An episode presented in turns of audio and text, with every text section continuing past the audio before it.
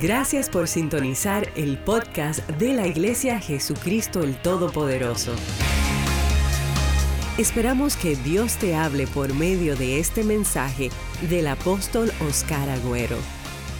Ahora, prepárate para recibir un mensaje de Dios directo al corazón. Directo al corazón.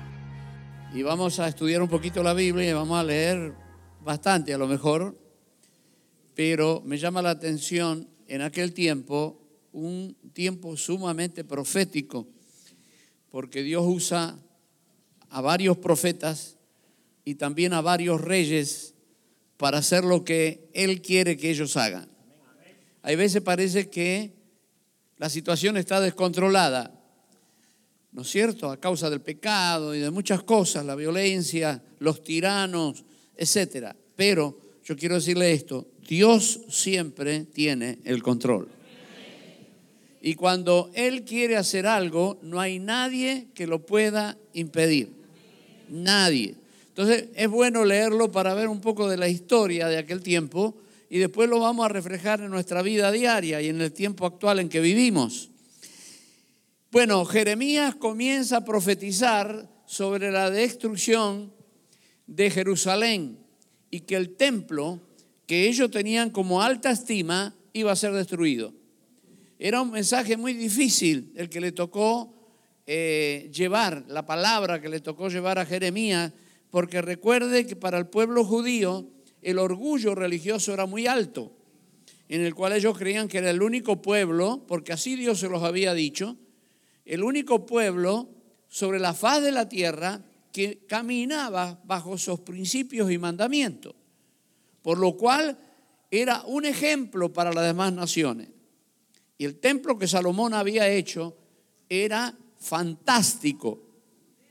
No se escatimó lujo. Eh, tenía mucho oro, el material más preciado en aquel tiempo, y también muchas piedras preciosas. Y de pronto que un profeta venga para decir que el templo que David había juntado los recursos y Salomón había hecho iba a ser destruido, para ellos era algo que no encajaba con lo que pensaban y el orgullo, como dije, que tenían. Pero, sin embargo, el Señor le dijo a Jeremías que fuera y que profetizara esta palabra. Se habían apartado de la voluntad de Dios, había hecho lo que no le agradaba a Dios y era simplemente un orgullo religioso, pero la dirección de Dios no estaba en ellos.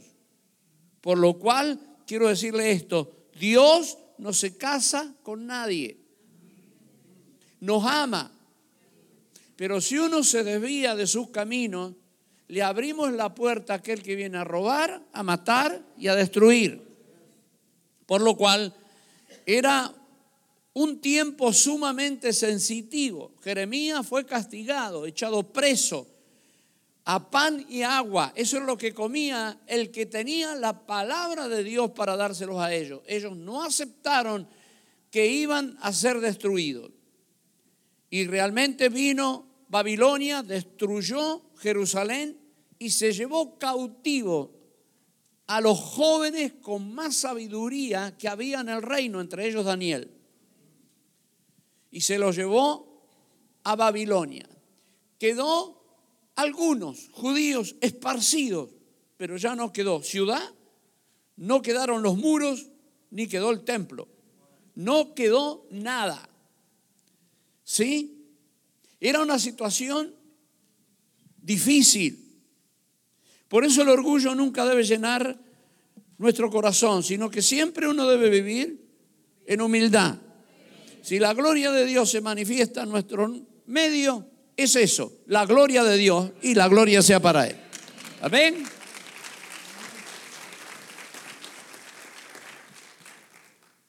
Bueno, nosotros vemos un profeta que habla de la destrucción. Ahora vemos otro profeta, que es Daniel. Jeremías decía, son 70 años los que van a ser llevados cautivos, 70 años.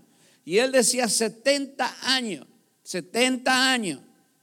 Y esto quedó registrado en los libros de lo que el profeta profetizaba. Ahora, se van cumpliendo ya los 70 años que el pueblo de Israel fue llevado cautivo. Y Daniel, como profeta, porque Daniel es un profeta de Dios, examina las profecías dadas, ¿no es cierto? La Biblia nos habla de los profetas y la Biblia nos habla de los apóstoles. Aún para el Nuevo Testamento dice que nuestras bases están en los profetas y los apóstoles. Amén. Entonces, escudriñar lo que ellos hablaron es fundamental. La iglesia cristiana está basada sobre el fundamento de los apóstoles. Y la Biblia dice que aún la nueva Jerusalén, el muro de la nueva Jerusalén, los cimientos son el nombre de los doce apóstoles. Cuando Dios establece algo, Él no se olvida. Nosotros hoy vemos que el ministerio apostólico está activo, pero nunca el ministerio apostólico actual es para cambiar lo que establecieron en un principio los apóstoles que caminaron con Jesús.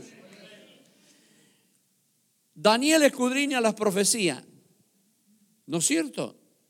En el, 10, en el libro de Daniel, capítulo 9, verso 2 dice, en el año primero de Darío, ahora comienza a nombrar reyes. En este caso, nombra a Darío. Primer rey fue Nabucodonosor. Ahora es Darío. En el año primero de Darío, yo Daniel miré atentamente en los libros el número de los años de que el profeta Jeremías había dicho que habían de cumplirse las desolaciones de Jerusalén en 70 años. Daniel va y escudriña. Nosotros siempre, si queremos saber los tiempos que estamos viviendo, debemos ir a la Biblia. La Biblia nos da la pauta, el carácter de los postreros hombres. El apóstol Pedro lo enseñó y lo predicó y está en su epístola cómo sería el carácter de los hombres en los postreros tiempos. Cuando usted ve los diarios, la televisión, escucha por la radio las noticias de la falta de misericordia, padres matando a los hijos e hijos que matan a los padres, Pedro lo escribió hace casi dos mil años. Y este también es un tiempo sumamente profético. Dice la Biblia que Daniel miró y se dio cuenta y él entró en un clamor por él. Me gustan las palabras de Daniel que hacen ese clamor. Y él dice, Señor, 70 años casi ya, y fue por nuestra culpa. Y Él se arrepiente de los pecados que el pueblo ha cometido. Él no ha cometido ese pecado. Él dijo, no quiero comer la comida del rey, ni beber el agua, el vino que vive el rey, sino que me den legumbres, porque no voy a contaminarme. Era un hombre apartado, un joven en aquel tiempo apartado para Dios. Cuando Daniel lee esto, han pasado 70 años y era un joven en aquel tiempo, que sí que él tendría ochenta y tantos de años, 88, 37 años. Y él pide perdón por los pecados del pueblo y él se forma parte, porque hemos pecado contra ti, hemos hecho lo malo y Dios escuchó aquella oración. Para poder revertir las situaciones negativas, tenemos que arrepentirnos de corazón. Tiene que haber un clamor y un hablar con Él. Yo no sé si usted alguna vez ha llorado por su pecado, porque lloramos emocionalmente y sentimentalmente por muchas cosas. Pero hay veces que llorar porque hemos faltado a Él. Y Él no se merece que uno le falte. Jesús murió por nosotros y dio la vida. No buscó su propia vida, sino que entregó la vida. Nosotros también tampoco debemos buscar nuestra propia vida, sino dar la vida al Señor, porque estar bajo ese manto de obediencia significa que tú seas prosperado, que tú seas bendecido, que tu familia sea una familia estable. Aleluya. Si puede dar un aplauso al Señor. Eso es así. Entonces vemos que Dios comienza a entretejer algo. Se han cumplido los 70 años. Ellos no tienen nada. Pero comienza Dios a formar algo. Y es algo hermoso que nos da la pauta a nosotros hoy, que cuando Dios quiere hacer algo, no hay nadie que lo pueda impedir. No hay diablo, no hay demonio, no hay oposición, no hay nada que pueda detener lo que Dios quiere hacer. Y hay algo que Dios ha planeado, es bendecirte, bendecirte y bendecirte. Y nadie lo va a poder frenar. Aleluya. Es verdad que venimos cargados con angustia, con temores, con circunstancias, enfermedades, pero la mano de Dios pone su poder. Aleluya. Y no hay nadie que lo detenga. Diga conmigo, la gloria postrera de esta casa será mayor que la primera. Entonces Dios empieza una inquietud en un hombre llamado Nehemías. Él fue uno de los que fue llevado cautivo. ¿Sí? Y se entera él que después de otros 70 años los muros de Jerusalén están destruidos, prendido fuego, y que hay solo un remanente de unas poquitas personas. Nehemías empezó a meditar las profecías de los profetas, lo que estaba destinado para ese pueblo, y esto tiene mucho que ver como cuando nosotros nos apartamos y de pronto hacemos los malos y empezamos a caer en dificultades, en problemas, en enriedo, falta de economía y falta de esto y falta de lo otro. Y de pronto usted lee lo que Dios es capaz de hacer cuando uno se arrepiente y te da la fuerza, Dios. Dice la Biblia que Nehemías lloró cuando supo cómo estaba el remanente. El pueblo de Dios había progresado aún habiendo sido llevado cautivo. Ahora él está sirviendo al rey como copero. Él es el que le servía el vino al rey. Que pudiera decirse, no, algo para estar ahí tan cerca del rey tiene que ser uno de los nacidos aquí, en Babilonia. Pero no, los judíos han ido escalando posiciones. Daniel es gobernador, sus amigos son gobernadores han tenido una escalada impresionante porque había promesas de bendición de parte de Dios para ellos. Aleluya. Usted no depende de dónde está, ni del país. Dios te va a prosperar. Dios te va a bendecir. Levante su mano y diga, Dios me va a bendecir.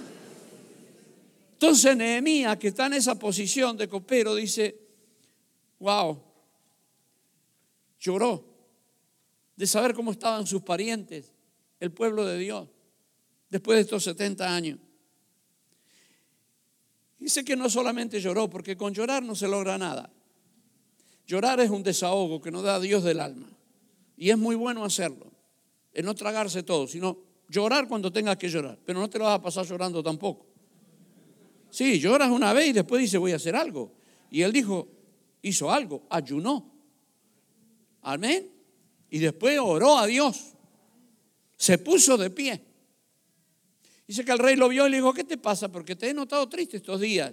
Dijo, ¿cómo voy a estar contento sabiendo que mi pueblo, por eso es, tiene suma importancia lo que estamos haciendo en el Doral, el templo? Porque uno no puede disfrutar de una economía, o y ver que tenemos necesidad y no respaldar. Uno tiene que tener un corazón, Nemía lo tuvo.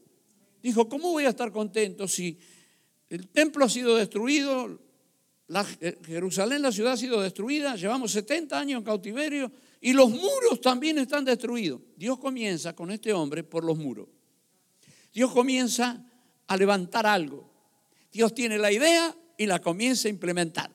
No importa la falta de elementos que tuvieran, no importa la cantidad de personas que iban a ir.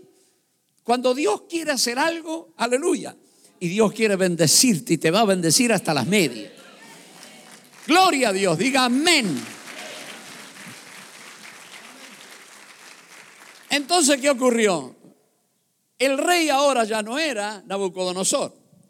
Ahora el rey era Artajerjes, así se llamaba. Artajerjes. Él le pregunta a Nehemías, ¿qué te pasa? Y Nehemías le dijo, mira cómo está todo destruido. Y le dijo el rey, solo, ¿qué pides? Entonces no le contestó rápido, dije, déjame pensar.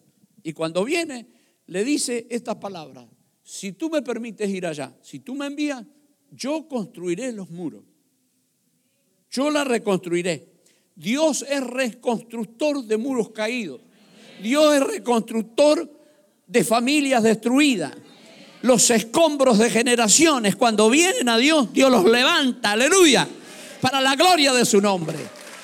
Y matrimonios que a veces decían no van a llegar a ningún lado, resulta que Dios los toma y los hace brillar. Y son un ejemplo para la descendencia y los vecinos. Y le pidió materiales porque él dijo, ¿cuánto tiempo demorará el que tú vayas y vuelvas? Porque el rey tenía interés en Nehemías que le siga sirviendo a él. Cuando nosotros servimos a Dios, Dios te pone en alto. La gente va a anhelar lo que tú haces. Tú eres buena tierra. Dios te va a preferir, pero es por causa de esa obediencia y ese amor al Dios Todopoderoso. Y dice la palabra de Dios, si tú me envías, yo la reedificaré. Y él fue, tuvo fe, profirió algo con su boca. Aquel era un hombre con carácter. Nada de lo que él dijo que iba a hacer iba a dejar de ser hecho. No era por los materiales que tenía ni cuánta gente estaba con él para hacerlo, aunque la labor era grande. Él sabía que si Dios estaba con él, aleluya, podía construir. Y usted también puede construir. No dejes nunca que nadie te menosprecie. Tú eres el que Dios quiere que eres cuando estás en obediencia y vives conforme a la voluntad de Dios. Así que vemos a Jeremías, vemos a Nabucodonosor, vemos a Nehemías, otro profeta, y a Tarjerjes, que era otro rey. Apasionar a pesar de interminables pruebas, dificultades, conflictos, mucho el escombro y la burla de los opositores, construyó Nehemías en 52 días el muro. Aleluya. Nosotros tenemos un muro, que termina de construir. O más bien dicho, el templo. Y lo vamos a hacer. Y Dios va a premiar a los que se esfuercen para apoyar en este momento tan especial. Amén. Dice en el libro de Nehemías 9, 15 y 16, 9, 15 y 16, fue terminado pues el muro el 25 del mes de Elul en 52 días. El próximo versículo dice, cuando lo oyeron todos nuestros enemigos, temieron todas las naciones que estaban alrededor de nosotros y se sintieron humillados y conocieron que por nuestro Dios había sido hecha esta obra. La obra la hace Dios. Aleluya. Y Dios está con nosotros. Ahora comienza otro rey y comienza otro profeta. ¿Sí? El rey Darío da permiso para que 50 mil judíos regresen a Jerusalén y comienzan a construir con mucho esfuerzo el templo y la ciudad. Ya no era Nehemías solamente con un grupo de hombres. Ahora, ¿y quién fue que le dijo a Darío que hiciera esto? Es Dios trabajando con los reyes para que se hiciera lo que él quería. Después viene Ciro, el rey Ciro. Es decir, van pasando de reyes e imperio, pero Dios es el mismo. Y cuando Dios quiere hacer algo, vienen distintos profetas y vienen distintos reyes, pero Dios sigue con su propósito haciendo la obra de Dios. Tú no dependes del presidente de turno de un país.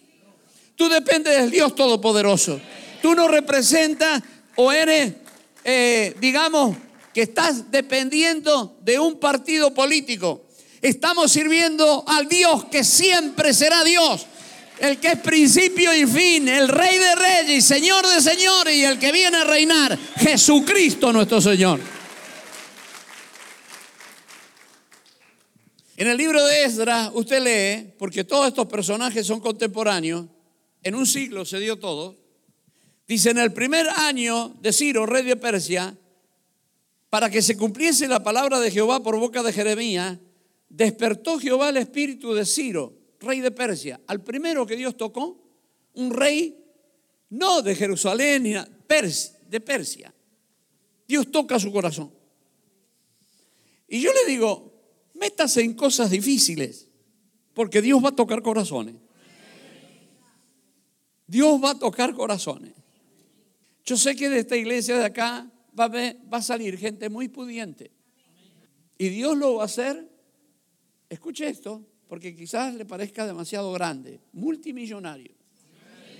Pero son para manejar finanzas a favor del reino. Gente que Dios prosperará grandemente. Aleluya.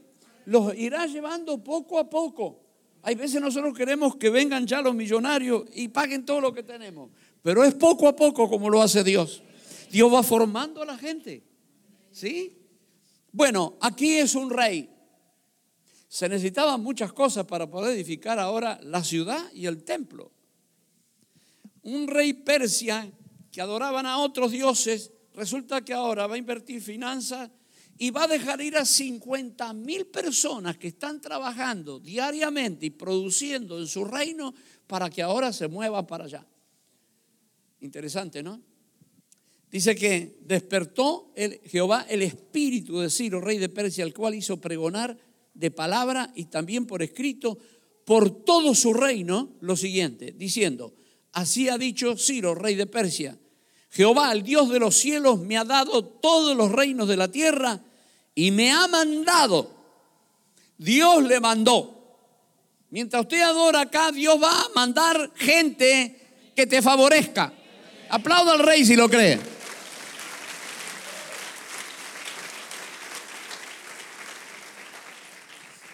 pregonó por todo el reino, escrito y por palabra.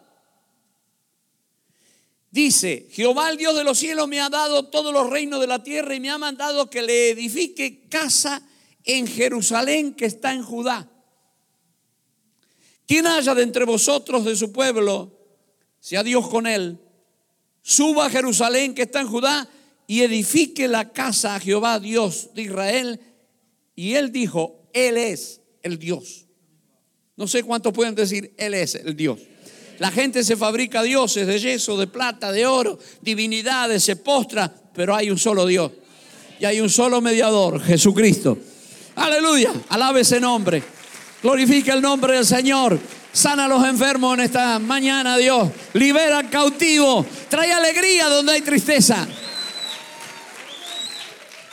Gloria. Dice, edifiquen, Él es el Dios y la casa la cual está en Jerusalén.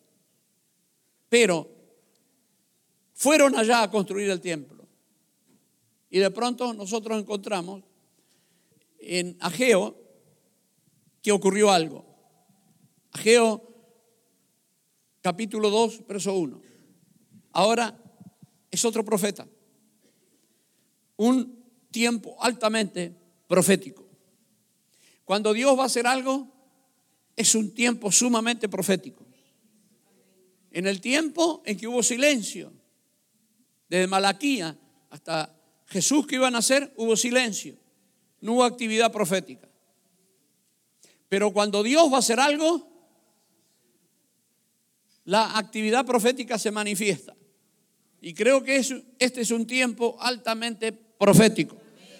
La venida del Señor se acerca se cansaron de hacer la obra de Dios. Aquellos 50 mil personas que fueron para construir la obra en el libro de Ageo, del capítulo 2 en adelante, nosotros vemos que ahí eh, ocurre algo. Se cansan.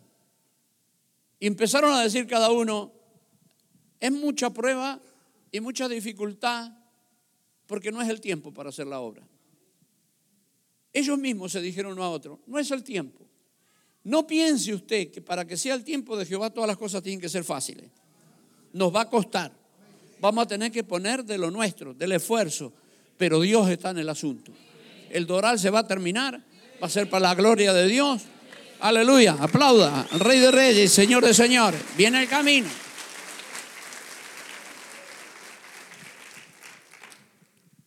Y empezaron a manifestar eso. Y de pronto aparece el profeta. Este es el profeta Ageo. Y que les dice, ustedes dicen que no es el tiempo, pero Dios dice que sí es el tiempo. Y por eso ustedes que prosperaron aún estando en Babilonia, ahora que están acá, en la bendición de lo que significa esta tierra bendita de Jerusalén, no son bendecidos. Y van a buscar dos medidas de trigo cuando viene la cosecha y resulta que produjo nada más que una y van a buscar esto y no lo hay, hay la mitad. Y es porque ustedes están diciendo que el tiempo de la hora de servir a Dios no llegó. Y el profeta los guió. Y la Biblia dice que despertó el espíritu de Zorobabel, que era gobernador, y despertó también el espíritu de todo el pueblo, y despertó el espíritu de Josué, el hijo del sacerdote, del sumo sacerdote, y empezaron a construir la obra de nuevo. La obra de Dios, cuando Dios dice es ahora, no puedes dejar para mañana. Si Dios te ha traído a esta iglesia, es porque esta es una iglesia forzada y de alcanzar metas y de crecer, aleluya. Y tienes que poner tus talentos para que tú, haciendo esto, prosperes y avances en la vida. Lo que te fue imposible de poder tener unidad con tu esposa, Dios lo hará. Lo que fue imposible que te respeten tus hijos, Dios lo hará. Y todo eso por causa de tu obediencia, de poner la mano en la obra y no negarte. Ahora, empezaron a construir y a trabajar. Y de pronto ocurrió algo interesante. Dios usó a Esdra, a Geo, Nabucodonosor, a Tajerje, Darío, Ciro, porque Dios es el que produce en, usted, en nosotros el querer como el hacer por su buena voluntad. Eso dice Filipenses 3:13. Aparece porque ellos veían que lo que estaban construyendo ni se parecía a lo que había hecho Salomón. Aquellos que tenían noción y estaban vivos todavía de lo que significó aquel templo y que la gloria descendió el día de la dedicación del templo, de tal manera que los sacerdotes no podían terminar, no podían ministrar, porque estaba ministrando Dios personalmente. Dice que la nube de Dios llenó la casa y la gloria se manifestó. Ellos tenían en su memoria aquella gloria, lo que había pasado en aquella gloria. Sí, estaban todos al construir este templo que no era nada que ver con el otro lleno de oro y tantos lujos y tantas cosas, ¿no es cierto? Ellos decían, pero es tan poquito lo que pudimos hacer. Y aparece el profeta Ageo. Y el profeta Ageo viene para decirle, ustedes que vieron la gloria de aquel templo, esto dice Dios para ustedes en este día, que la gloria de esta casa será mayor que la primera. Aleluya. Diga conmigo, la gloria postrera será mayor que la primera. Y escuche esto. Yo quiero referirme a esto. El templo hoy somos nosotros. Usted es el templo de Dios. El espíritu que levantó a Cristo de la tumba vive en usted. Por lo cual nada que el diablo quiera hacer le va a salir bien en contra suyo. Porque ninguna arma forjada contra ti prosperará. Ninguna arma forjada, creada contra ti, prosperará. Levante su mano, agítela. Diga estas palabras para mí.